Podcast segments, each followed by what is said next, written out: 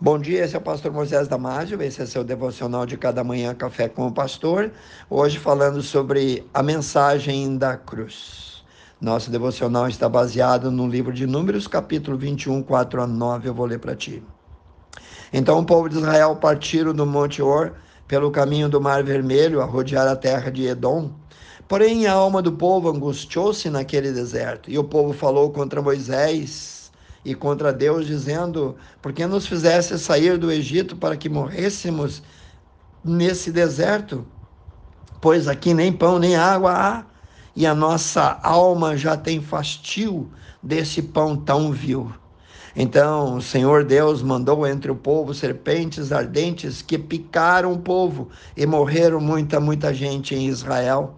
Depois disso, o povo veio a Moisés e disse: havemos pecado, porquanto temos pecado contra o Senhor nosso Deus e contra ti, Moisés. Ora ao Senhor para que tire de nós essas serpentes venenosas.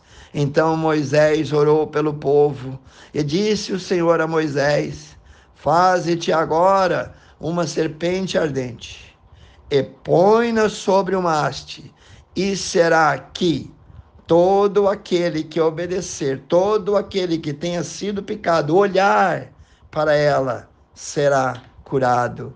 E Moisés fez uma serpente de mental, pô-la sobre uma haste, e sucedia que picando alguma serpente a alguém, quando esse olhava para a serpente de metal, vivia. Amém?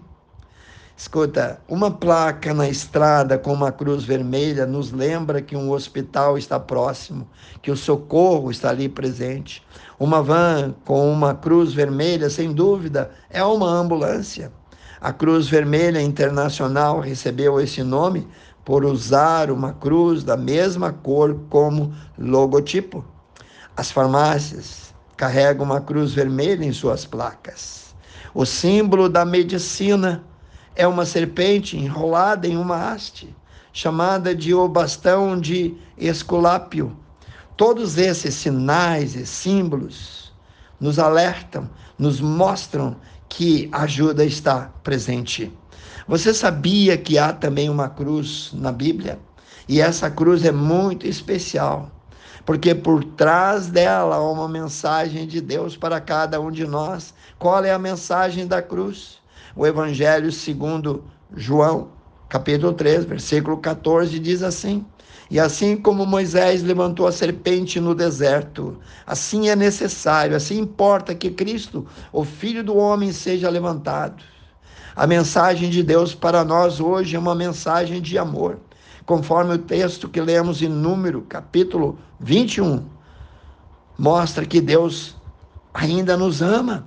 Paulo também disse em Romanos 1,16: Pois eu, Paulo, não me vergonho do Evangelho, porque o Evangelho é o poder de Deus para a salvação de todo aquele que crê. Querido irmão, os israelitas pecaram e provocaram a ira de Deus.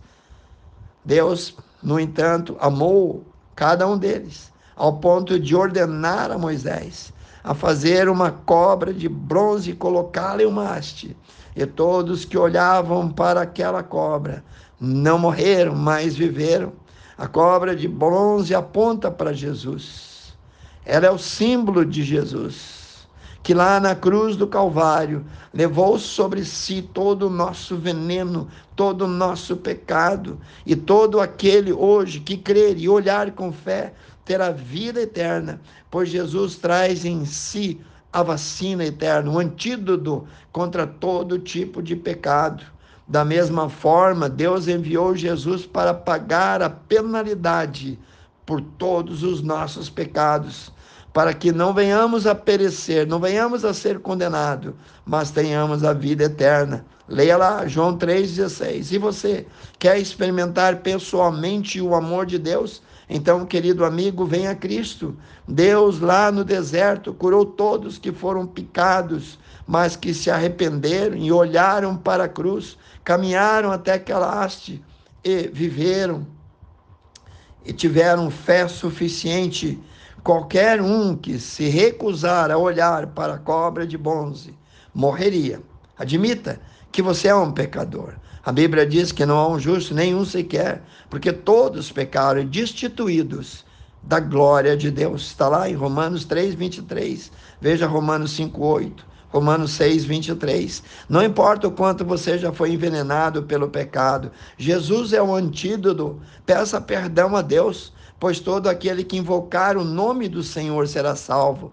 Romanos 10, 13 diz que nós ensina que nós devemos confiar em Jesus. Coloque sua confiança nele como sua única esperança de salvação. Ele é o Deus de todo perdão, de toda graça e de toda misericórdia. Em Mateus 14, 35 e 36 diz que quando Jesus apareceu em Genezaré, ali os homens reconheceram Jesus e espalharam a notícia em toda a região. Eles trouxeram os doentes e suplicavam-lhe que apenas pudessem tocar na borda do seu manto. E todos que nele tocavam foram curados. Confira lá Mateus 14, 35 e 36. Mas lembre-se, muito mais do que ser curado, o seu corpo, Deus quer curar a tua alma e livrar ela da condenação eterna. Pense nisso. Querido Deus, abençoe cada um que ouviu esse devocional, cada família, cada amigo, cada irmão. Ore e peça em nome de Jesus. Amém. Se você gostou desse devocional, passe adiante aos seus grupos e amigos e eu te vejo no próximo Café com o Pastor.